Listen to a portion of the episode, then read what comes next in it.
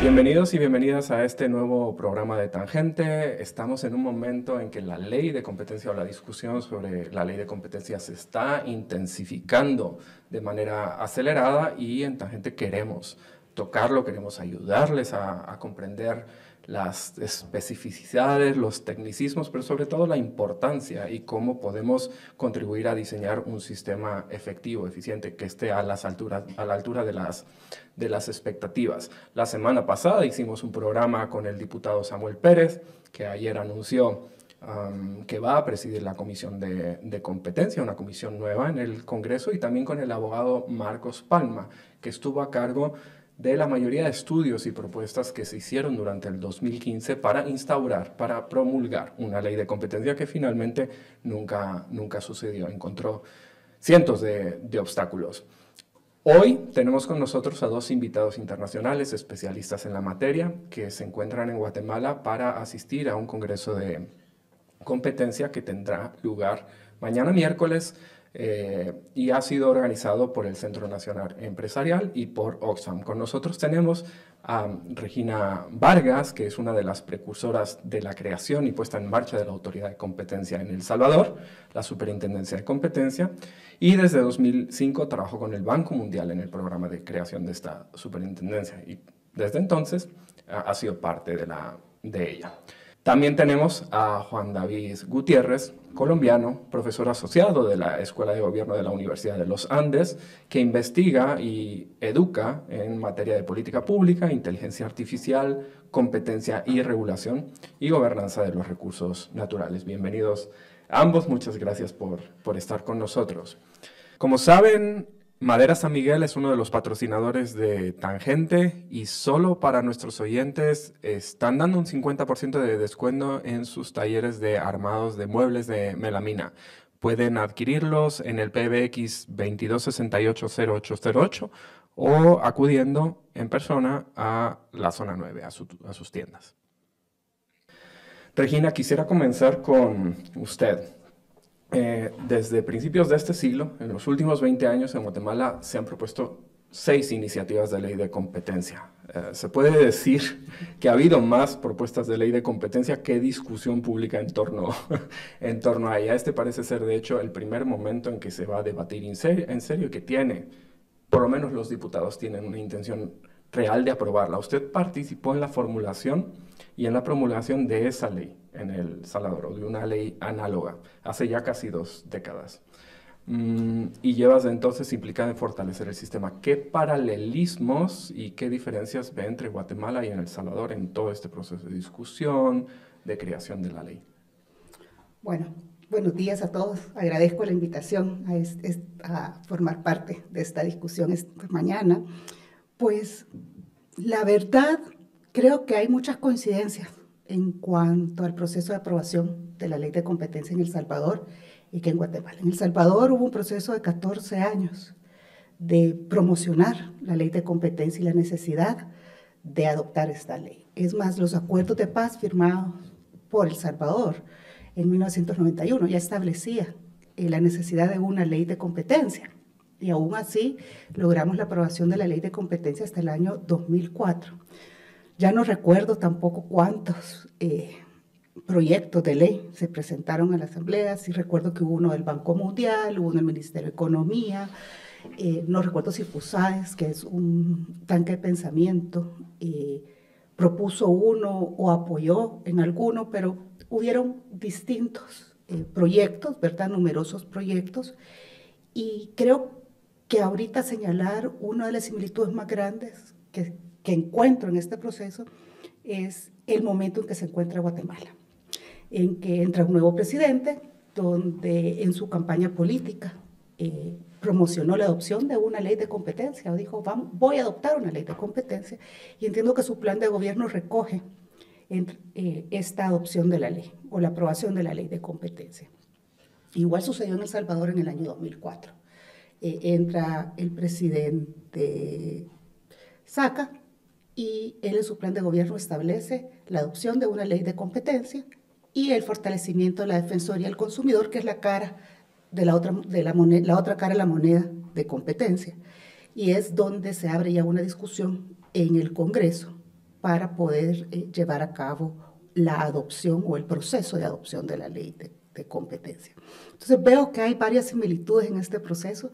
Son procesos largos, son difíciles porque venís a cambiar la forma en que se hacen los negocios, ¿verdad? En, y eso, cualquier cambio, trae una resistencia, pero a la vez creo que trae muchos beneficios a la eficiencia económica, a los mercados y al bolsillo de cada ciudadano, pues esto va en beneficio de los consumidores. ¿Dónde se encuentran las principales resistencias tradicionalmente en este proceso de negociación y cómo se superan? Bueno, la verdad, eh, en El Salvador venimos a cambiar la forma de hacer negocios como en cualquier parte del mundo, pero habían ciertas prácticas que estaban legalizadas a través de marcos normativos. El Código Comercio establecía el poder eh, acordar precios, siempre y cuando este no pasara, no me acuerdo si eran 8 o 10 años. Entonces venirles a decir, miren, hoy ya no van a poder eh, acordar precios, pues encuentras una resistencia grande, ¿verdad? Porque ya tienes que buscar otra forma, innovar, que es algo que la ley de competencia trae, la innovación. Entonces traes que traer innovación, crear nuevas cosas o crear nuevas formas, estrategias para atraer al consumidor a tu producto. Entonces, realmente esto sucede también en este proceso de aprobación en el cual decimos, bueno, hay que cambiar la forma de hacerlo. Y para esto se le otorgó un vacatio legis a la ley de un año para que los empresarios conocieran de la ley y pudieran adaptar estas estrategias de negocios en sus empresas. Juan David, usted está escribiendo un, artículo, un paper en el que eh, describe el funcionamiento de las distintas instancias de, de un sistema de competencia, eh, espacios, instrumentos que afectan a la formulación, a la implementación, a la evaluación de, de, las políticas públicas en Colombia. Me gustaría entender cómo juegan, cómo se combinan en Colombia y otros lugares um, los dos tipos de organizaciones que usted menciona, las agencias de competencia y los recursos económicos, cómo, cómo juegan entre ambas para darle fluidez a un sistema de competencia. Bueno, primero muchísimas gracias por la invitación. Es un gusto estar con, contigo, Enrique, y también con eh, Regina quiero dar un contexto y es que yo desde el año 2003, o sea, estamos hablando hace un tiempito, vengo trabajando en estudiar los regímenes de competencia a nivel comparado en América Latina. Y desde entonces no he soltado el tema, siempre me ha interesado muchísimo y por supuesto que desde el 2003 para acá muchos regímenes nuevos han entrado en, digamos, en juego como el caso del Salvador que acaba de explicar Regina, pero no es el único. Otras economías de, de, tamaño, de un tamaño que son por lo menos eh, pertinente para Guatemala, pues el Paraguay, por dar un ejemplo, República Dominicana, por dar otro ejemplo. Y así podríamos hacer una lista muy grande porque en América Latina hay eh, más de 20 legislaciones nacionales del, libre competencia y dentro de esas eh, jurisdicciones nacionales a veces hay más de una autoridad de competencia. A veces hay una autoridad general que está acompañada por una autoridad específicamente solo para el sector de telecomunicaciones. Eso pasa en países como México, como en República Dominicana, por solo citar un par, pero hay, más así. Entonces, eh, lo que he encontrado después de estudiar tantos años eh, es que no hay una fórmula única para organizar un sistema, pero por supuesto que sí hay unos elementos compartidos. Por ejemplo, queremos una autoridad que tenga capacidad técnica. No porque lo político no sea importante, cualquier entidad gubernamental, eh, digamos, su ejercicio de sus funciones públicas implica algún efecto sobre la sociedad, entonces las decisiones que toman no son solamente técnicas, pero en este tipo de decisiones de una agencia de competencia o de un regulador, eh, sí se necesita que haya un eh, organismo que sea capaz, digamos y eh, que tenga algún grado de autonomía política. Digo algún grado porque, como les mencionaba, hay diferentes maneras de organizarse, eh, pero sí se necesita una, una agencia que pueda hacer su trabajo independiente de los ciclos electorales, independiente de que el gobernante de turno le guste o no le guste la investigación eh, que esté realizando. Y un, un, elemento también común entre las eh, diferentes regímenes es que haya un marco de conductas prohibidas claro, que la gente, eh, ya sea de nivel directivo o personas que toman decisiones dentro de las empresas, sepan qué se puede hacer y qué no se puede hacer. Y también hay diferentes maneras de organizar eso. Eh, el derecho a la competencia surge en el siglo 19, a finales del siglo XIX. Y hay lugares en el mundo donde ya tienen más de un siglo de aplicación de estas normas como en Estados Unidos. Pero en América Latina también hay lugares en donde te llevamos más de medio siglo de experiencia implementando estas normas. Para citar algunos ejemplos, Colombia, Brasil, Chile, son países que ya llevan más de medio siglo con experiencia y que pueden eh, pues dar fe de este tipo de normativa para qué sirve y para qué no sirve. Sobre el documento que tú estabas preguntándome, hay algo que es supremamente interesante y es que uno podría imaginarse que una agencia de competencia simplemente está eh, persiguiendo, por así decir, empresas que han potencialmente violado la ley. Pero su participación en la política pública es mucho más compleja y más, eh, desde mi punto de vista, que yo soy un académico, yo soy un profesor de tiempo completo, entonces a mí pues, me parece interesante, eh, y es que tienen un rol en los procesos de política pública que comienza desde llamar la atención sobre problemas públicos, se llama agendamiento, que pongan en la agenda pública temas.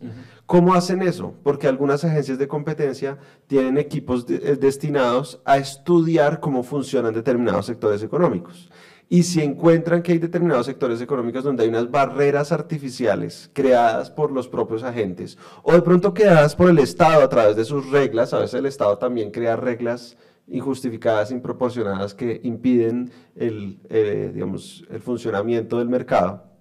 Entonces, publican un reporte y a ese reporte le hacen eco a aquellos que lo han leído, los medios de comunicación, y ponen un tema que de pronto no estaba en la agenda y dicen, bueno, hay este sector que no está funcionando bien por este y estas barreras. Entre todos deberíamos trabajar en sacar adelante ese sector, cada quien con su rol.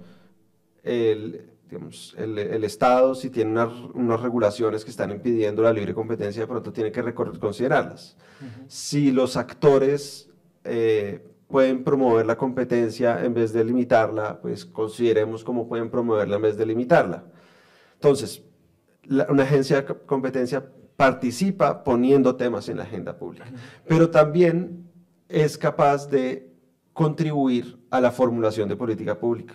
¿Por qué? Porque, nuevamente haciendo uso del ejemplo del estudio de mercado, cuando estudian la estructura de un mercado y cómo funciona un sector y de pronto cómo se conecta al sector con los mercados internacionales o sus relaciones con otros sectores, y si es un sector estratégico para la economía, esos diagnósticos que hacen son insumos para que luego otros tomen decisiones en el Ministerio de Economía o en el mismo, digamos, eh, órgano legislativo. Y de esa manera eh, la agencia de competencia participa indirectamente en la formulación de política pública o en, los procesos legislativos. Y luego, por supuesto, si ya está la tarea que tradicionalmente digamos, la gente conoce, es la de la agencia de competencia encargada de velar por el cumplimiento de las normas de, competencia. Entonces ahí ya está haciendo un trabajo de implementar la, ley. Entonces el rol de una agencia de competencia es muy importante en los procesos de política pública de un país. Vamos a seguir con eso porque entiendo que está directamente relacionado con la función que Regina cumplía en El Salvador, ha estado encargada de la Intendencia de Abogacía, si no me equivoco en el nombre, pero antes quisiera retomar algo que, que dijo Juan David, porque le imaginaba estudiando eh, en, perspectiva comparada las leyes de, América Latina y de repente encontrarse con este vacío en, Guatemala. Y entiendo que mm. Guatemala y, Cuba son los dos únicos países de América Latina, si no me equivoco, que carecen de algo. Bueno, si quieres incluir otros países que hacen parte del continente, puedes incluir a Belice si quieres y de pronto alguna que otra isla Pero, pero digamos que aquí había una anomalía. O sea, Curazao y Aruba tienen ley de competencia y están creando su agencia de competencia. O sea, no es una excusa tener una economía pequeña para, para no tenerla. ¿Cómo, cómo, ¿Cómo se lo explicaba? ¿Cómo se explicaba este vacío? Bueno, a mí ese tema, nuevamente como académico, siempre me ha parecido fascinante y yo he tenido la oportunidad de visitar Guatemala varias veces porque desde el año, yo creo que por ahí 2016, he sido invitado para visitar Guatemala y hablar sobre las leyes de competencia y sobre las propuestas de, ley de competencia que, como tú contaste al comienzo, no fructificaron.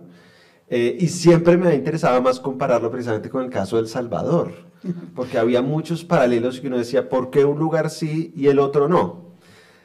Yo voy a darte una respuesta que es muy académica porque, como les decía, soy un profesor, además soy un profesor de una escuela... Adoramos la academia aquí. Sí, soy un profesor más de una escuela de gobierno y en mis clases es sobre esto lo que yo lo hablo. Yo tengo una clase en la maestría eh, de política pública que es sobre política pública. Y una de las grandes preguntas es por qué en algunos lugares, ya sea países o subregiones, se adoptan unas políticas y en otras no. ¿Qué es tu pregunta? ¿Por qué en Guatemala existe este vacío y en otros lugares no? Y hay muchas teorías eh, en la, digamos, la disciplina de estudio de la política pública para explicar estas diferencias. Pero hay una que es muy interesante que se llama la teoría de las tres corrientes. Y dice la teoría de las tres corrientes que los cambios en política pública se dan cuando se alinean tres corrientes. Tres corrientes se juntan. La corriente del problema, que es cuando una situación problemática está creciendo y la gente empieza a sentirla. Imaginémonos, eh, en este caso, una ley de competencia, que es, hay muchos carteles que están aumentando los precios y la gente empieza a tener menor capacidad adquisitiva. Esa es la corriente del problema. La corriente de la política por ejemplo, cuando hay cambios en la composición del Congreso o el órgano legislativo, cuando hay cambios en el gobierno, que pasamos de un gobierno de determinado perfil a otro perfil, y eso genera oportunidades para que se consideren políticas que de pronto en otros gobiernos no se consideraban. Entonces, vamos, la corriente del problema, la corriente de la política y la corriente de las soluciones. Y es, ok, hay un problema, hay unos actores políticos que ahora tienen un nuevo rol y que quieren impulsar una solución, ¿cuál es la solución? Entonces, la corriente de la solución es preguntarse, ¿y hay soluciones para el problema? Y en este caso, pues eh, eh, no hacía falta.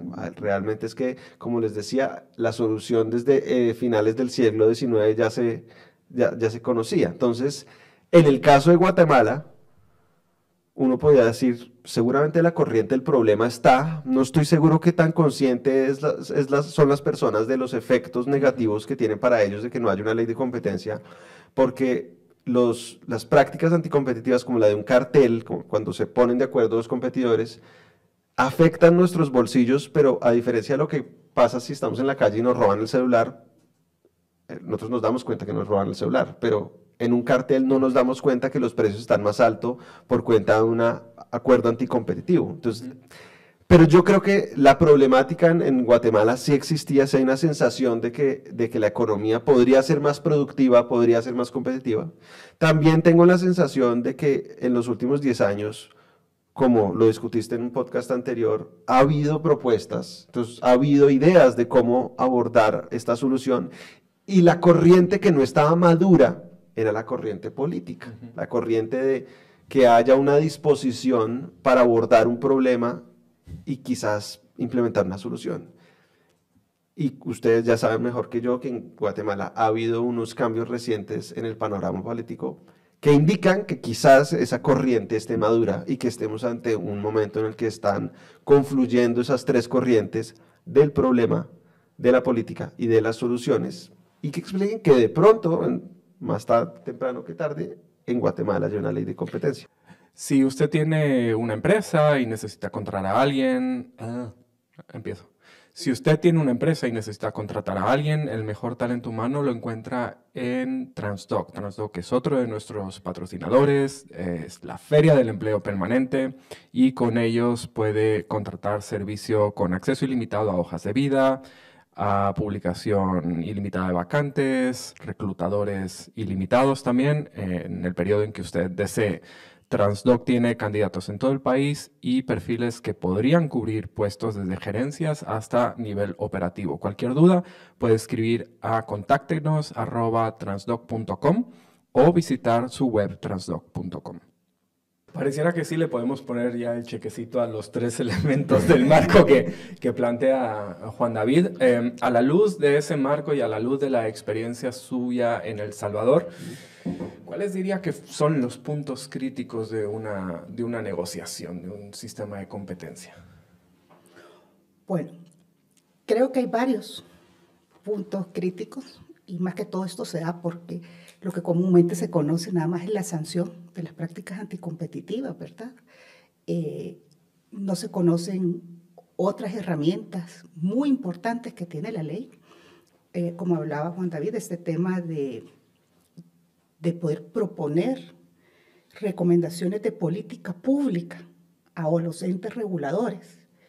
Esa es una herramienta muy fuerte y potente, pero todo esto tiene un tema de negociación, ¿verdad? hay mucha resistencia porque solo conocemos el palo, pero no conocemos realmente esta parte de bondades que también tiene la ley de competencia. Entonces creo que en este proceso de negociación lo más duro es el tema de sanciones, el tema de concentraciones económicas.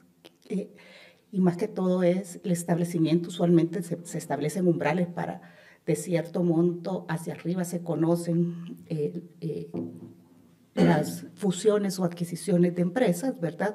Que son los tamaños que pueden venir a distorsionar el mercado.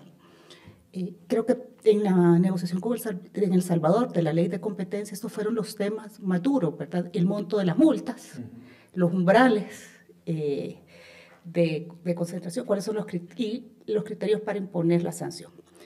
Y dejo por último... Y las propias conductas. Y las propias conductas, al, al final en el mundo se conocen tres conductas, o tres, hablemos de prácticas anticompetitivas, porque eh, conducta se conoce cuando la ley es conductual y no cuando es estructural, eh, pero en el mundo se conocen, prácticamente las prácticas se dividen en tres. Los acuerdos horizontales, que son los acuerdos entre competidores, los acuerdos verticales y los abusos de posición de dominio.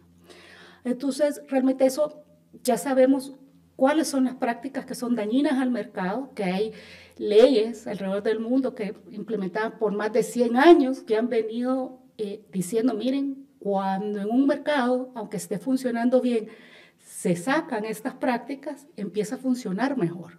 Y la eficiencia económica eh, aumenta en bienestar del consumidor y los bolsillos de eh, la gente y de la población como tal, ¿verdad? Es bien difícil poder dar un ejemplo así de cómo beneficia el bolsillo, porque es un tema bien abstracto, ¿verdad? Entonces uno dice, bueno, ¿y si sancionaron a tal empresa? ¿Cómo esa sanción me va a llegar a mí? Bueno, va a haber reducción de precio, calidad, mayor calidad, mayores empresas entrando probablemente a competir en ese mercado que ya está disciplinado, eh, pero volviendo a la pregunta, que ya me fui por, por otro lado, eh, esto es la parte que, creo yo más difícil dentro de esa negociación. No son tanto las prácticas porque ya se conocen, sino que la forma en que vamos a disciplinar el mercado, es decir, las sanciones, ¿sí? Eh, pecuniarias muchas veces, porque al final eso nada más va a disuadir que cometan la práctica y el establecer sanciones bajas realmente probablemente no venga a resolver el problema porque lo que hacen es lo meten dentro de los costos de los negocios. Entonces, establecer cuál es ese monto de sanción óptimo para erradicar las prácticas es difícil, ¿verdad? Y el tema de los umbrales de concentración económica. Creo que esos son los grandes temas eh, de discusión y que no pueden faltar en una ley de competencia, porque pueden haber otros, otros temas que pueden ser muy controversiales, pero estos temas no pueden faltar para que sea una ley eficiente, ¿verdad? Y por el otro lado, creo que un tema que da mucho de qué hablar y a pesar de, que eh, autoridades con grandes trayectorias lo siguen discutiendo, es el tema de la institucionalidad, que tiene que tener una institucionalidad fuerte, una, una institucionalidad, yo no le quiero llamar independiente, pero sí autónoma, ¿verdad?, de toma de decisiones con ciertos criterios que pueda salvaguardarlas de poder ser atacadas o de la interferencia externa, yo no solo hablo de lo político, sino que externo en la toma de decisiones que pueda tener esta autoridad. Entonces, realmente la negociación para mí debería centrarse en la institucionalidad, en las sanciones y en los umbrales de las concentraciones económicas que pueden venir a dañar realmente el funcionamiento de los mercados. Quiero llegar ahí, quiero llegar a los elementos no negociables, pero antes quiero tirar de un hilo. Eh, mencionó las sanciones, las sanciones deben ser eh, disuasivas, pero no solo están las sanciones, porque hay em, prohibiciones previas, digamos, antes de que la conducta o la práctica se materialice, eh, una, una autoridad de competencia puede prohibir que algo suceda. Y estoy pensando en concreto en una fusión o una adquisición em, de una empresa de telecomunicaciones en El Salvador por parte de otra. Esa se prohibió y en Guatemala estaba sucediendo casi en simultáneo y en Guatemala no había institución de competencia y se permitió, por lo tanto. Y es eh, claro, compró Telefónica, digamos, las, eh, esas son las marcas comerciales, y mm, eso tuvo un impacto grande en los costos de la telefonía y de las telecomunicaciones en Guatemala. En El Salvador se prohibió. ¿Cómo leyó usted ese momento y cómo, hizo la comparación? Bueno, realmente hay que entender que las leyes también tenemos fronteras. La ley de competencia tiene una, una frontera, ¿verdad? Eh, el tema del el condicionamiento, porque la concentración puede prohibirse, condicionarse o aprobarse. En El Salvador lo que se dio fue un condicionamiento en el cual no fue aceptado por los agentes económicos y al no ser aceptado, pues se prohíbe la concentración económica. En El Salvador hay un gran tema, que es el espectro eh, el eh, radioeléctrico y el espectro en El Salvador, la entiendo que está ya bastante restringido, que ya el regulador tiene una banda de espectro nada más para un tema de innovación como tal, y lo que se dijo en aquel momento fue eh, que tenían que retornar cierto espectro radioeléctrico al regulador a efecto de que eh, la concentración pudiese pasar y que hubiera espectro para un nuevo entrante al mercado. Esa fue, eh, a grandes rasgos, la, la razón. Entonces, creo que más que poder comparar, porque creo que aunque somos dos países hermanos con economías muy similares, con condiciones casi, no digamos idénticas, pero muy gemelas, por decirlo así, ¿verdad? Eh, creo que era un entorno en El Salvador que, es, que viene dándose de mucho tiempo atrás, porque no es claro telefónica. Tuvimos otra concentración donde tuvimos el mismo problema que era claro Digicel. Eh, y, y que no se dio también por el hecho, el tema es el espectro radioeléctrico que tienen que devolver al Estado para que pueda seguir funcionando. Y esto se hace en pro de los consumidores, en pro de que haya innovación en, en, las empresas, ¿verdad? Y a la vez, ahora con la tecnología, aquí Juan David, que conoce un poco más de estos temas, conoce que eh, se puede optimizar con cierta inversión, que fue lo que la superintendencia en su momento ha establecido en estas concentraciones en tema de telecomunicaciones. Ahora sí quiero volver a los, no negociables de una ley de competencia. Quiero preguntarle por eso, pero también Digamos, hay, hay, un principio básico en el diseño de marcos legales y de políticas públicas que es que no se puede trasplantar fácilmente de un país a otro. Pero hay elementos que sí son trasplantables. ¿no? Entonces, dentro de esos elementos no negociables, em, ¿cuáles son, digamos, estables de un país a otro y cuáles dependen mucho más del contexto económico, político, legal? Sí. Bueno, Nuevamente contexto, hay más de 100 jurisdicciones del mundo que tienen legislación de competencia. Entonces, hay de todo. Hay países, como decía, que tienen más de un siglo de experiencia, hay países que están apenas arrancando. Y es, eh, a veces algunas discusiones se plantean en términos de Estados Unidos y Europa, Entonces discusiones son, se está planteando aquí. son discusiones muy limitadas porque realmente hay muchos otros regímenes que para países como los nuestros son más pertinentes. O sea, yo antes de mirar a Estados Unidos o Europa, eh, en donde son trabajos muy juiciosos los que hacen por supuesto ya, yo pensaría en nuestros pares, porque es que las, nuestras economías se parecen más entre sí. ¿Qué relación tiene Guatemala con la economía estadounidense? Ninguna proporción, pero tampoco tiene ninguna relación en su sistema jurídico. El sistema estadounidense es un sistema de common law, nuestro sistema es continental. Entonces, decir, por ejemplo, es que deberíamos importar el estándar estadounidense como está tratando de implantar algo que no cabe acá porque es otra, eh, acá hay otra cultura jurídica, hay otro sistema jurídico. Entonces, más bien tenemos que pensar en, quiénes son más parecidos a nosotros para pensar en, en, en, en qué lecciones más que trasplantes, ¿qué lecciones podemos sacar?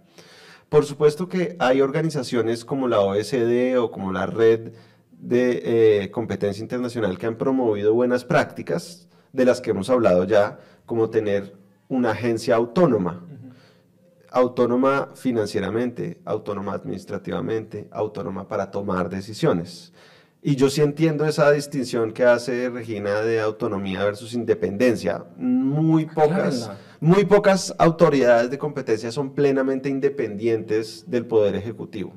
¿Cuándo son plenamente independientes? Cuando están en lo judicial, cuando la autoridad es del, del, orden judicial. Y eso ocurre en muy pocos países del mundo, como Estados Unidos, como Jamaica, eh, que como pueden ver son países de, de common law no continentales. En los países con continentales es más común que la autoridad de competencia de alguna manera, por alguna parte, tenga algún tipo de vínculo eh, con el órgano ejecutivo. Así sea simplemente porque sea el presidente el que postule una terna para que luego un tercero elija, pero finalmente el presidente fue el que postuló la terna. O eh, existe algún tipo de relación entre el Ministerio de Economía o de Comercio, como se llama en el respectivo país, y la autoridad. Pero eh, es, pero generalmente lo que hacen las normas es buscar que las agencias, a pesar de tener un hilo conductor con el Ejecutivo, puedan ser autónomas eh, para tomar sus decisiones y eso implica autonomía también administrativa y financiera como estaba decidiendo.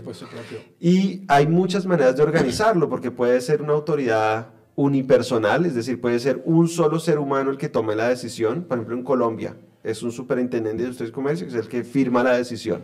Por supuesto, debajo de él hay unos equipos, hay unas organizaciones, eh, digamos, él mismo no es el que eh, va y practica los testimonios si fuera el caso y, tal, sino que él solo le llega el, el, recaudo probatorio y los reportes internos para luego tomar una decisión. Esa es una manera como se organiza en Colombia. Eh, que no es la más común. En otros países tenemos organismos colegiados y por eso hay siempre esas autoridades se llaman, son comisiones. La Comisión para la Competencia, eh, que es, es, el nombre más común que hay en, en muchas de las autoridades que son colegiadas. Colegiadas, ¿qué quiere decir? Que hay una especie como de junta directiva eh, de dependiendo del país, pueden ser tres, pueden ser cinco, que colectivamente toman las decisiones, como ocurre en un tribunal, digamos, en donde la decisión no es un solo juez, sino un tribunal y que votan. Eh, entonces, hablando, digamos, de esos puntos que son comunes, es algún grado de autonomía. Realmente cuando hay agencias de competencia que son más como apéndice del, de un ministerio, eso es raro. Y generalmente los, las mira como ese sistema es diferente y hay, hay tal vez mucha injerencia del Ejecutivo que no es saludable que haya. Así como también es raro que haya plena independencia como cuando sea una autoridad de competencia en lo jurisdiccional y no en lo, eh, y no en, lo ejecutivo. Para darles otro ejemplo, eh, en Chile hay un sistema muy interesante un poco costoso, creo yo, imagino, eh, creo que es más costoso que nuestros modelos, en donde hay una Fiscalía Nacional Económica que es la que investiga y acusa, por así decirlo, y hay un tribunal de competencia, un tribunal de libre competencia, que es el que decide el caso de fondo a partir de la acusación de, la Fiscalía Nacional Económica. Eh, entonces, nuevamente, no hay una sola manera, pero podemos poner de acuerdo que tiene que haber algún grado de autonomía tiene que haber claridad, como estaba diciendo antes, sobre qué está prohibido y qué no. Y digamos que en eso siempre habrá una importancia de no solo lo que dice la ley, sino lo que se va construyendo, los precedentes que se van construyendo. Y esto no es solo pertinente en las leyes de competencia, eso pasa con cualquier otra norma. No solo es lo que dice la ley, sino cómo el que estará aplicándola empieza en unas precedentes para construir una mayor seguridad jurídica, una mayor certidumbre de cómo se entiende una ley. Que la ley puede ser tan extensa como uno quiera, pero nunca va a, terminar, digamos, de prever cualquier situación, sino que siempre hay unos principios, siempre hay unas reglas y a partir de esas, pues, en este caso, una futura agencia de competencia de Guatemala las, las irá tomando. Creo que hay, hay algo adicional y es que en la mayoría de las agencias, sobre todo si son agencias que están en lo ejecutivo, sus decisiones son controlables por órganos judiciales, porque hay temas, por ejemplo, de debido proceso, de derecho a la defensa, que son derechos fundamentales en todos nuestros eh, países, en donde un juez posiblemente va a tener algo que decir si la agencia de competencia no cumplió con ese, ese principio fundamental. Eh, y, y, de fondo las decisiones también pueden ser cuestionadas y eso hace que la agencia de competencia tome una decisión, pero como otros órganos de eh, la rama ejecutiva, pues sus decisiones están sujetas a control judicial. Y eso nos da eso que muchas veces se habla en las democracias de los chequeos y balances y contrapesos, de tal manera que la agencia de competencia no sea un órgano todopoderoso, sino que también, digamos, está sujeta, digamos, al, al, régimen jurídico, no está por encima del, del, Estado. Y de esa manera, pues, se controlaría si es que hubiere algún exceso. Ahora, eso tampoco es nada común. Eh, en Colombia es, raro que, un, eh, digamos que los tribunales tumben una decisión de la agencia de competencia. Primero porque las agencias de competencia generalmente cuando toman una decisión de sanciones después de que ha habido un acervo probatorio muy importante y, y, donde hay una gran certidumbre de que hubo una violación a la ley. O si no, no, no llevarían el caso, porque una agencia de competencia recibe tantas quejas, tantas denuncias, que le toca priorizar. Y una manera de priorizar es cuáles son los casos donde tenemos más evidencia, más contundente y donde podemos sancionar y saber que el día de mañana no se van a caer las decisiones. Em, hay un tema del que no hemos hablado, pero creo que está dentro de, eh, dentro de tus preguntas y es la pregunta sobre las excepciones. Y sobre eso no hay una respuesta única. Hay muchos países, yo diría que la mayoría, te tienen una excepción común a la ley de competencia y es una excepción que se llama la excepción de eficiencia. En la Unión Europea, en la mayoría de nuestros países está en las normas y es eh, una regla básicamente que si la empresa logra probar que su conducta hace más eficiente al mercado y que no había otra manera de hacerlo distinto de la forma que lo hizo, y logra acreditar que, los, que por lo tanto el mercado va a verse beneficiado de esa mayor eficiencia, esa es una manera, de, digamos, de salir adelante en un, en, un, en un, caso que estén adelantando contra la empresa bajo la excepción de eficiencia. Ahora, esa está en la norma, pero también para decir la verdad, muy pocas veces una autoridad termina reconociendo que hay más eficiencia porque es que, pues, por ejemplo, si te pones de acuerdo para elevar los precios como con un competidor, ¿cómo vas, ¿cómo vas a probar que hubo más eficiencia? No hay manera de probar, no, no, no es más eficiente, necesariamente estás disminuyendo la cantidad ofrecida y aumentando precios. Entonces, em, en algunos países, hoy en día, por ejemplo, se, se están discutiendo otro tipo de excepciones como eh, excepciones verdes. Es decir, que si la contribución a algún objetivo medioambiental o de sostenibilidad de digamos, asociado con realizar una conducta que de otra manera se pudiera ser considerada anticompetitiva, si eso podría ser un criterio para de pronto eh, juzgar diferente la conducta. En Austria, por ejemplo, se aprobó esa excepción verde, pero esas todavía no son muy comunes. Y luego hay muchos países donde el lobby logra excepciones para determinadas conductas en determinados sectores. Entonces, Estados Unidos, que es ejemplo por tener más de 100 años de experiencia en esto y por ser quizás la norma fundadora, al mismo tiempo ese ejemplo quizás para algo no tan bueno y es que han creado muchísimas excepciones que, no, que no están guiadas necesariamente por el interés general, sino por la capacidad de algunos actores de haber hecho lobby en el Congreso para crearse pequeñas excepciones. Pero digamos que las excepciones de los de sectores completos a priori parecen inaceptables. Esas son, por otro lado, eh, las, excepciones que intentaron incorporarse en la última iniciativa de ley propuesta por el gobierno que acaba de, de salir y que parecía, eh, parecía promover una ley para proteger a sectores de la competencia y no lo contrario.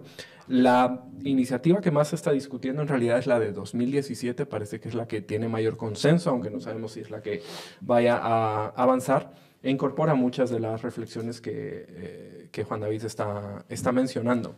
Hay algunas preocupaciones, de todas maneras, con respecto a esa ley. Por ejemplo, la concentración. Esa ley diseña un directorio, que era el sistema corporativo colegiado. colegiado perdón, que, que mencionó, y tiene una superintendencia. Eh, uno de los problemas es que concentra en el directorio tanto la aprobación de las investigaciones como la sanción, en lugar de separarlas y darle al superintendente autoridad total sobre, sobre la investigación. ¿no? Pero en última instancia va a caer al, sistema jurídico de, del país. Ahí nos, puede suceder algo que no sé si es muy propio de Guatemala. Guatemala, como saben ustedes, tiene una corte de constitucionalidad que ve exclusivamente, no, es el órgano superior del sistema jurídico, esa es la Corte Suprema de Justicia, pero la Corte de Constitucionalidad ve todo lo relacionado con la Constitución. Y ahí entran derechos fundamentales. Entonces, la Corte se está utilizando mucho, o ese sistema se está utilizando mucho para presentar amparos que desde el punto de vista de la defensa de los derechos humanos eh, sirvan para bloquear otro tipo de procesos jurídicos. Eso pasa también en Colombia. ¿Qué, ¿Cómo se soluciona ese riesgo? ¿Cómo se, se impide eh, que sea utilizado este, este sistema de protección de derechos fundamentales para bloquear cuestiones de, de competencia perfectamente legítimas? Bueno, no, lo primero es que es inevitable que si a las personas les asignamos unos derechos fundamentales. Y de hecho en algunos países las personas jurídicas también tienen de manera limitada, no igual que las personas naturales, unos derechos fundamentales. Pues es inevitable que el camino esté abierto, no podemos negarle el camino. Entonces, digamos, yo, yo no veo una solución tipo no puedes acceder al amparo. Eh, lo que pasa es que eventualmente cuando los amparos no son sus exitosos, pues ya paran la estrategia de, digamos, si, se trata de algo temerario, porque es que podría ocurrir, nadie es perfecto, ningún ser humano, ninguna organización es perfecta, podría haber alguna discusión sobre, por ejemplo, algo tan básico como que eh, las normas también es, eh, establecen reglas de prescripción y de caducidad. Y muchas veces hay discusiones sobre desde cuándo se empieza a contar la prescripción, a ver si esa conducta ya está prescrita y no puede ser sancionada y las diferentes interpretaciones a veces llevan a que entonces unos digan, no, usted me está violando el derecho al debido proceso porque usted me está sancionando por una conducta prescrita. Entonces yo no, no pensaría en términos de, que, de, cerrar el camino, sino que siga su curso porque si hay alguna violación, pues que el, respectivo órgano lo, lo, estudie y si no hay una violación, pues seguir adelante. Eh, y eso también ha pasado en Colombia, pero yo creo que el propio sistema se ha autorregulado. Yo hoy en día no lo percibo como un obstáculo para que funcione la agencia de competencia. Por ejemplo, Colombia, la ley tiene una regla que es bastante particular y es que la agencia de competencia, la superintendencia, puede hacer algo que se llama las visitas administrativas sorpresa. Y es visitar a una empresa para practicar testimonios, revisar sus papeles, son los documentos de los papeles del comerciante, donde puede haber pruebas de acuerdos anticompetitivos. Y, claro, eso es una estrategia muy importante para la autoridad porque le permite llegar de sorpresa a una, empresa potencialmente, digamos, eh, que haya incurrido en una práctica anticompetitiva y obtener la evidencia. En la mayoría de los países se necesita una orden judicial para autorizar esa práctica. En Colombia no, porque la ley expresamente dice que la superintendencia tiene esa función. Y eso, eso llegó hasta la Corte Constitucional Colombiana porque algunas empresas quisieron, digamos, limitar esa capacidad de la superintendencia de visitar por sorpresa a las empresas.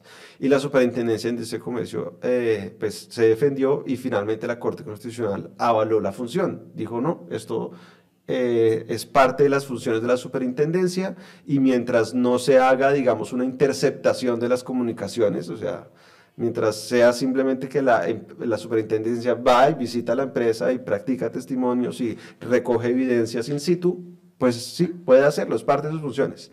Eh, entonces, hay discusiones constitucionales y es saludable que, que se den. Si usted es seguidor de Tangente, ya sabe que tenemos un patrocinador que es tan habitual como los villancicos en Navidad. Es Parismart. Parismart es un protector hepático, una pastillita que le va a ayudar a sentirse bien si toma una o dos mm, copitas de, de más. Así que, por favor, eh, es natural, está disponible en farmacias y tiendas de conveniencia, cuesta 10 quetzales eh, la pastilla y 100 la caja de, de 10. Si va a tomar protéjase con Parismart. Yo tal vez quisiera agregar algo y, un, algo muy curioso que sucede en El Salvador, ¿verdad? Porque, o que sucedió en El Salvador. La institución o la, superintendencia de competencia es nada más una de las instituciones que funciona en el sistema de competencia. El sistema de competencia está compuesto por distintas instituciones. En algunos momentos entran los reguladores, en otros entra la Fiscalía General de la República cuando el agente económico no paga la sanción, ¿verdad? La Fiscalía es quien va y cobra. Y claramente tenemos la Corte donde se recurren los casos de competencia. En El Salvador, alrededor del 90-92% de, los, de las sanciones impuestas por la autoridad van a la Corte Suprema de Justicia. Ahora son los tribunales y las cámaras de lo contencioso administrativo que lo que ven realmente es el proceso, el debido proceso y que se ha hecho las cosas acorde a derechos fundamentales. Pero también han llegado casos a la sala de lo constitucional y dentro de esto la superintendencia ha usado este sistema. Es decir, nosotros en el año 2008 se impuso una sanción en el sector de harinas, ¿verdad? Eh, que la sala de lo contencioso administrativo tiró para atrás el caso y quien se fue a amparar a la sala de lo constitucional fue la superintendencia de competencia. Y, este, y se ganó el caso con el amparo en cuanto a la sala de lo constitucional le pide a la sala lo contencioso administrativo que vuelva a reconsiderar la decisión tomada. Y nos lleva ocho años, once meses poner en firme la sanción que se había puesto a las harineras y que ahora ya, eh, ya, ya fue ejecutada y las sanciones pagadas. Pero como te digo, esto no solo hay que verlo desde una perspectiva de que la autoridad es la única que, que va a ver porque funcionen los mercados. Para que funcionen los mercados necesitas que todas estas instituciones que conforman un sistema de competencia, que son dependiendo de los sistemas de los países, ¿verdad? jueguen su papel, porque de nada sirve que una autoridad venga a sancionar, venga a, evitar, a, a identificar distorsiones en los mercados, cuando el resto de instituciones realmente no aportan a este sistema para que se vea la efectividad en la aplicación de una política de competencia, porque la autoridad aplica la ley de competencia, pero la política de competencia es un poco más amplia y que abarca otras instituciones del Estado que hacen efectiva la aplicación de la ley de competencia. Entonces creo que eso es importante tenerlo en cuenta, que estamos en un sistema que eh, las instituciones, cada quien debe desarrollar su rol a efecto de que surjan los efectos deseados de la política que se está implementando. Tenía el, el caso de los molinos de harina aquí registrado y entiendo que la sanción final fue de más de 38 millones de dólares.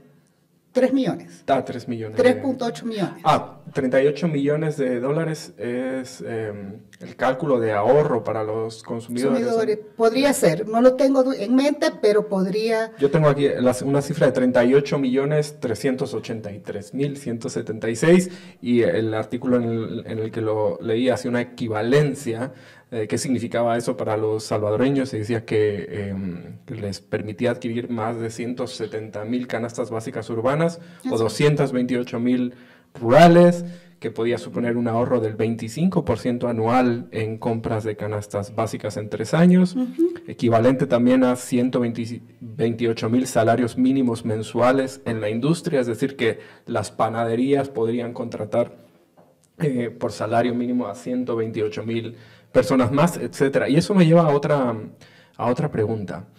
Mm, normalmente se, hay, hay, un consenso, un acuerdo en que el fin de una ley de competencia es hacer más eficiente el mercado. Y que hacer más eficiente el mercado em, produce mayor bienestar para el consumidor porque tiene acceso a mejores productos, a mayor cantidad y a precios más bajos. Ahora bien, hay otra manera de verlo, por lo menos yo tengo otra manera de verlo no sé si ustedes coinciden, pero una ley de competencia también es una herramienta para proteger a los débiles del ejercicio abusivo del poder de los más fuertes, a las empresas pequeñas con respecto a las grandes, a los consumidores de los productores o los comerciantes y a los, trabajador, a los trabajadores tradicionalmente atomizados de los empleadores, que suelen tener mayor capacidad de, negociación, mayor poder de, negociación y de imposición de condiciones laborales sobre todo, por ejemplo, en una economía como Guatemala, en la que la oferta de trabajo formal es muy escasa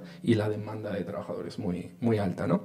Entonces, la pregunta viene aquí, ahora que mencionábamos este asunto de la cantidad de salarios mínimos. ¿Qué debe tener en cuenta una ley de competencia para potenciar el lugar de los trabajadores en la economía? Cuando eso, además, puede suponer... Em, un problema en términos de aumentos de precios. O sea, mayor, más caro el trabajador, mejores condiciones laborales, probablemente precios superiores para el consumidor final. ¿O es algo que no debe tener en cuenta una ley de competencia? Bueno, en mi opinión, eh, creo que la ley de competencia debe trabajar en pro de los mercados. Es decir, creo que esto es algo que a veces se nos olvida que lo que realmente estamos eh, tratando de tener en cuenta es esta fuerza de la oferta y la demanda. Y lo que hablaba Adam Smith, ¿verdad? La ley invisible. Esto pueda ir jugando y que no haya un participante del mercado que esté artificialmente distorsionando las condiciones de competencia y poniendo las reglas claras. Claro que al tener un buen funcionamiento de los mercados pueden haber muchos otros eh, beneficios eh, hacia la población, como puede ser el tema laboral. Mencionó Juan David en un tema de medio ambiente. Pueden haber, y han habido muchas discusiones en, en la OCDE, que es la Organización de la Cooperación Económica y el Desarrollo, que han hablado hasta de la competencia y si esto puede influir en género como tal, ¿verdad? Pero creo que si estamos centrándonos ahorita en una discusión en Guatemala respecto a la aprobación de una ley, se debe de centrar realmente en el funcionamiento de los mercados, si está funcionando bien o no los mercados. Y con esto no estoy hablando de abrir procesos sancionatorios, estoy hablando de las herramientas de abogacía de la competencia que pueden ser eh, estudios de condiciones de competencia de los mercados, claramente establecer una metodología donde esto sirva para monitorear eh, los sectores, cómo están, que den una radiografía de su funcionamiento y si hay áreas de mejora, poder recomendar cómo mejorar eh, ese funcionamiento de los mercados tener monitoreos para temas coyunturales. Por ejemplo, en El Salvador se da que cada cierto tiempo hay un aumento en granos básicos, ¿verdad? Entonces los, estudios son un poco más largos, pueden tomar seis meses, un año, porque una radiografía del sector, los monitoreos son temas coyunturales.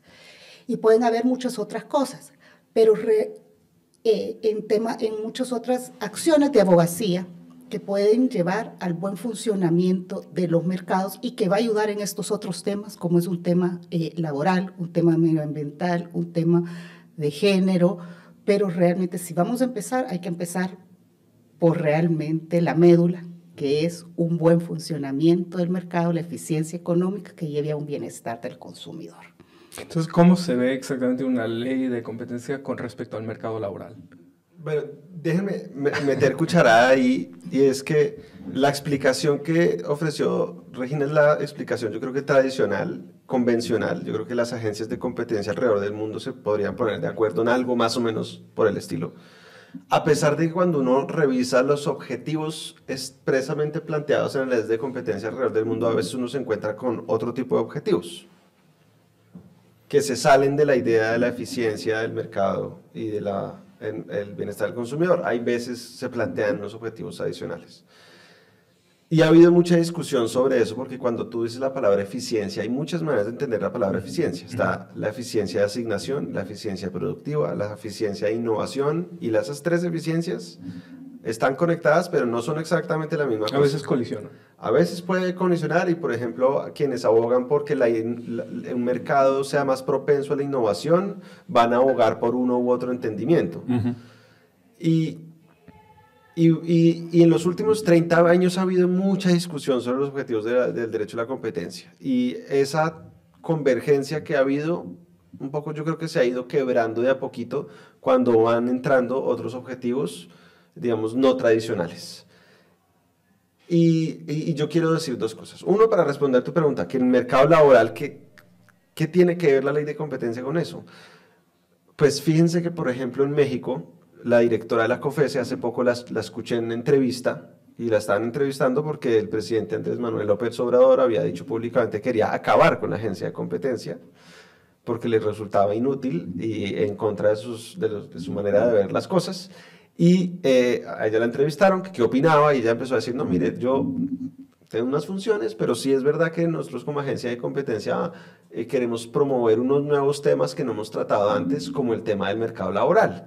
¿Por qué? Porque, por ejemplo, si hay, imaginen, unos tres o cuatro empresas que concentran un mercado, son los grandes jugadores del mercado. Ellos, esas tres o cuatro empresas son las que contratan también las personas. Y una manera de violar la ley de competencia sería que ellos se pusieran de acuerdo sobre los salarios a pagarle a sus trabajadores. Por supuesto, para que los salarios sean más, bajos.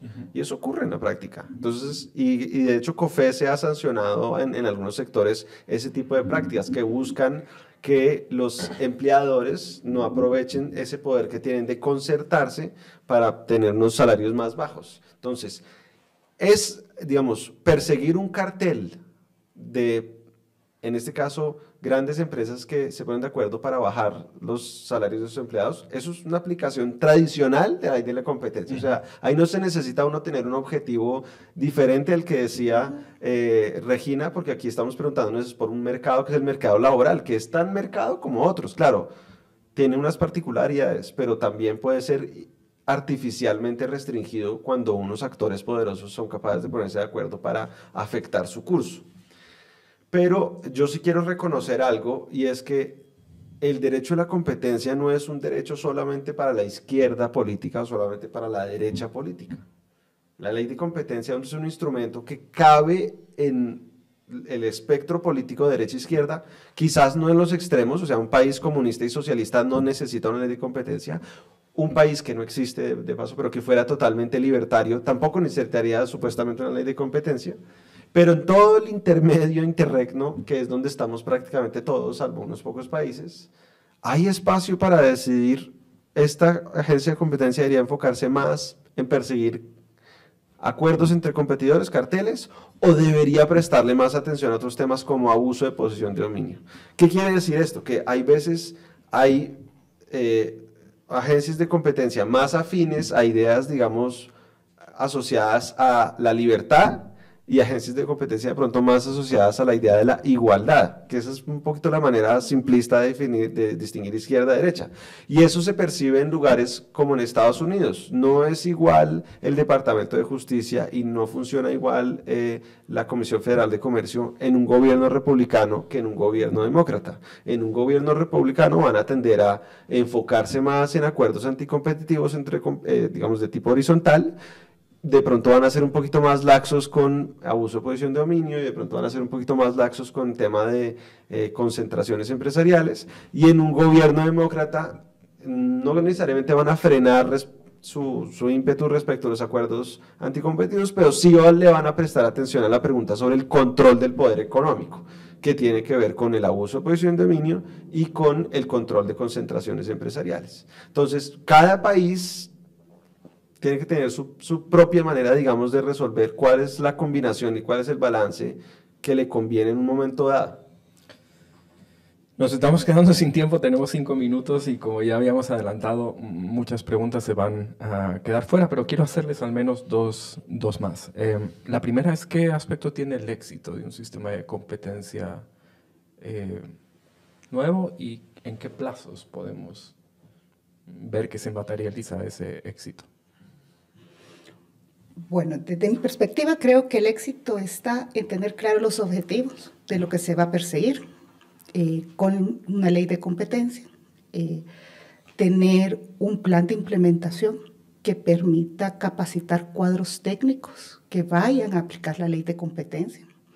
Porque vivimos realmente, eh, y lo, digo vivimos, por una región centroamericana donde el derecho de competencia, si lo ven en las universidades, se ve ya en posgrado, no en pregrado. en pregrado los economistas ven organización industrial, eh, los abogados ven derecho mercantil, pero no ven el derecho de competencia como tal. Entonces, importante eh, crear cuadros técnicos para la aplicación eh, de la ley de competencia dentro de este plan, ¿verdad? el equipamiento de esta autoridad de competencia. Y creo que también el éxito es el presupuesto que se le pueda dar, porque se le puede dar una ley con muchas herramientas, muchos dientes, pero si no tiene el presupuesto debido para crear cuadros técnicos, para mantener cuadros técnicos dentro de la autoridad, porque es un costo crear especialistas en competencia para que esté rotando, entonces es un costo adicional, pero entonces para retener un personal altamente capacitado con memoria histórica que pueda ayudar a mantener coherencia en los criterios de aplicación de la autoridad, se requiere presupuesto. Para dar a conocer estos, eh, los resultados de la autoridad se requiere presupuesto. Entonces, realmente para ser exitoso debe ser un plan de implementación con objetivos claros, unos cuadros técnicos altamente capacitados y una autoridad dotada de, de presupuesto necesario y equipada adecuadamente para su funcionamiento. Eso sería el éxito visto desde el punto de vista de la capacidad institucional y de los procesos. Ahora, desde el efecto en la sociedad, desde el efecto en lo que se quiere cambiar, ¿qué podemos esperar y en qué plazos? ¿Qué es razonable esperar y en qué plazos? Es importante administrar las expectativas. Primero, porque nunca va a haber una ley de competencia perfecta. Si algo hemos visto en todas las jurisdicciones latinoamericanas es que la ley de competencia se expide y poco a poco, a medida que se va aplicando, van encontrando que hagan vacíos o que necesitaban algo más y se va ajustando a partir de lo aprendido. Entonces hay que entender que esto es un proceso, no, ni, ninguna ley prácticamente cambia la realidad simplemente porque se aprobó formalmente. Eh, y, por eso hay que tener la paciencia que sugería eh, Regina de construir la capacidad de implementación o si no se va a quedar en el papel. Ahora, sí es verdad que desde el primer momento en que está aprobada una ley de competencia, las empresas que antes realizaban las conductas y que quedan tipificadas como ilegales, ya saben que de ahí en adelante, si las siguen realizando, entran en un riesgo legal de ser investigadas y sancionadas. Entonces, hay un poder simbólico de la ley apenas sea aprobada y es de disuadir y de cambiar conductas. Y yo sé que muchas empresas en Guatemala ya llevan años preguntándose qué pasaría si la ley de competencia está en firme algún día y que tendrían que cambiar. Entonces muchas empresas ya saben, eh, otras tendrán que ajustarse y por eso yo pienso que, eh, eh, para resumir también con lo, lo que decía Regina, es que esto es un proceso en donde vamos construyendo la autoridad de a poquitos, ¿verdad? Necesitamos una autoridad, por ejemplo, que haga muy bien la tarea de abogacía de la competencia, de contarle a la comunidad empresarial que existe esta ley, que estas son las conductas que pueden hacer, que estas no las pueden hacer, porque hay detrás de esto una cultura que también modificar. Entonces, no hay que salir simplemente blandiendo un sable, sino extendiendo más bien el olivo de, bueno, ¿cómo vamos a, entre todos, modificar aquello que no era bueno para el funcionamiento del mercado y que en, últimas le va a beneficiar a la mayoría de la población y quizás a los propios empresarios. Eh, y que la autoridad, digamos, eh, vaya logrando hitos, que sea capaz de analizar un mercado, que sea capaz de hacer recomendaciones sobre cómo funciona un mercado en su interacción con la regulación, que sea capaz de empezar a investigar con prácticas particulares, porque es que, digamos, no es fácil eh, de pronto aquí la gente se imagina que es que una autoridad mañana puede tomar decisiones arbitrarias y simplemente sancionar eh, porque se le vino en gana a la persona en cargo. No, pues en un país donde impere el, digamos, el Estado de Derecho, va a tener que presentar una evidencia suficientemente robusta, no solo para que en, eh, quede claro cuál fue su motivación cuando se toma una decisión, sino que para que el día en que esté sometida al control judicial, pase el control judicial. Entonces, eh, a la, a la, ciudadanía y a, los guatemaltecos, yo les diría, pues tienen que tener paciencia porque si bien puede haber este efecto simbólico de la ley de, de que las empresas empiecen a ajustar conductas sabiendo que lo que estaban haciendo ahora puede ser ilegal, en todo caso la, la, la construcción de una autoridad toma tiempo y toma décadas y es un esfuerzo además sostenido, no es un esfuerzo de un gobierno, debe ser un esfuerzo de muchos gobiernos eh, porque desafortunadamente en el Estado es muy fácil destruir y muy difícil construir. Y desafortunadamente hemos visto en la región casos de agencias modelo que desaparecieron por razones políticas. El caso de Venezuela es un caso muy triste. Venezuela en los años 90 tenía una agencia de competencia que era modelo para todas las demás, porque fue muy pionera además y porque formó unos cuadros técnicos muy tempranamente. Pero ustedes saben que hubo unos cambios políticos que cambiaron totalmente la estructura económica de Venezuela y donde ya una ley de competencia que iba a importar en un país que aspiraba, a ser socialista, ¿verdad? Eh, en otros países hay unos riesgos un poco más, eh, digamos, sutiles y es gobiernos que aspiran a intervenir de alguna manera en esa autonomía de las agencias. Hace poco yo, yo publiqué un artículo en El País de España, junto con el profesor em, Rupert eh, Potstun, sobre cómo en algunos países de la región eh, las agencias de competencia están siendo, digamos, intimidadas por los gobiernos en Centroamérica y en Sudamérica. Eh, entonces, realmente el, el esfuerzo es un esfuerzo de largo aliento eh, y donde los beneficios van a redundar a todos. A veces por eso es difícil defender esta ley, porque todos nos beneficiamos grandemente, pero no nos estamos dando cuenta.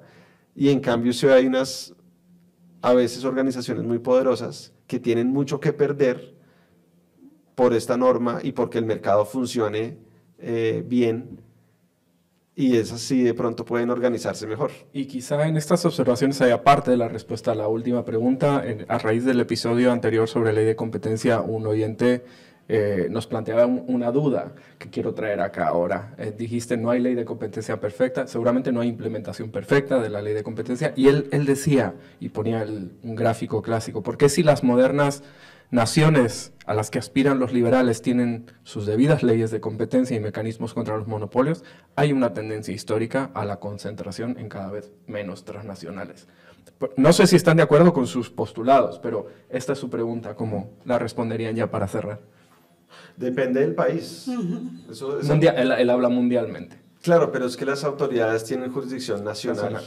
Eh, entonces, las, eh, digamos, no, como decía eh, Regina, las, estas normas tienen unos límites y precisamente por eso ha habido mucha discusión, ya no tanto, pero sí a finales de los 90 y comienzos de los 2000 de buscar unificar normas, de buscar tener autoridades de pronto supranacionales. Pero el sistema de comercio internacional en este momento está en cualquier estado, menos en la capacidad de tener este tipo, digamos, de superagencias internacionales. Eh, yo me preocuparía más bien por cuál es la tendencia a nivel país. Y lo que pasa es que la ley de competencia es solo un elemento que tiene incidencia en el nivel de concentración empresarial en un país, pero no es el único, hay muchos otros. Lo que sí creo es que una ley de competencia bien implementada nos deja un mejor escenario que en ausencia de. Es decir, el, el comparativo no es cómo estoy teniendo eh, ley de competencia, sino cómo estaría sin ley de competencia. Por ahí alguien hoy en una red social que se enteró que yo estaba eh, eh, en camino a Guatemala para hablar de estos temas, decía, ¿Cómo así? ¿No tiene ley de competencia? Ese caso de estudio está buenísimo. ¿Cómo es una economía de mercado sin ley de competencia? ¿Qué, qué es eso? Tal vez no es una economía de mercado. no, yo creo que yo comparto lo, lo, dicho por Juan David, ¿verdad? Depende de cada país. Eh, hay muchos otros elementos que considerar. Probablemente, por ejemplo, El Salvador es un país muy pequeño, ¿verdad? Eh, la concentración es grande debido a que también la demanda, pues muchas veces no es eh, tan grande como para que hayan tantos jugadores como podrían haber en Estados Unidos o en Europa, ¿verdad? En un país europeo o en mismo Colombia eh, o Brasil, ¿verdad? Entonces, realmente, y no se trata nada más del elemento de concentración, sí puede ser, eh, puede llevar a mayor cartel, mayores carteles o al cometimiento de mayores prácticas anticompetitivas, pero no necesariamente es esto lo que persigue la ley de competencia, porque muchas veces ciertos mercados concentrados se dan realmente o por la demanda o por los insumos necesarios para la producción que no permite que existan más allá de unos pocos eh, jugadores dentro de dicho mercado. Entonces, yo me preocuparía más por cómo los, las empresas están jugando en el mercado, que estén jugando de manera limpia y que estén dando los beneficios de este proceso competitivo eh, qué es lo que la ley de competencias realmente tiene como objetivo. Mantener libre, por, Menos preocupación por la estructura. Y eso, y eso, que no tuvimos tiempo de hablar de algo que pasa y es que el mayor consumidor de bienes y servicios en una economía casi siempre es el, el Estado mismo. Y el Estado mismo también se ve afectado por carteles de empresas que en las licitaciones amañan la licitación y termina pagando el Estado mucho más, afectando nuestros impuestos. Entonces, realmente, eh, la ley de competencia es una ley muy noble cuando tiene un buen diseño y una buena implementación, porque beneficia a la mayoría. Es que la mayoría somos consumidores y el mayor consumidor es el Estado, es el principal, el que debería estar más interesado en que los mercados funcionaran. Sobre eso que dices, hay una, mm, un estudio para Guatemala que hizo Oxfam que se titula, Economía de Captura, precisamente cómo las empresas en interacción con los políticos aprovechan el acceso al, Estado para beneficiarse de, contratos mediante formas colusorias, etcétera, etcétera. Lo vamos a dejar ahí, me encantaría seguir, pero sé que ustedes tienen otras cosas que hacer. Muy amables, gracias por, por venir, eh, contribuye mucho a la discusión y gracias a ustedes por escuchar. Esperamos tener pronto otro episodio sobre este tema. Feliz día.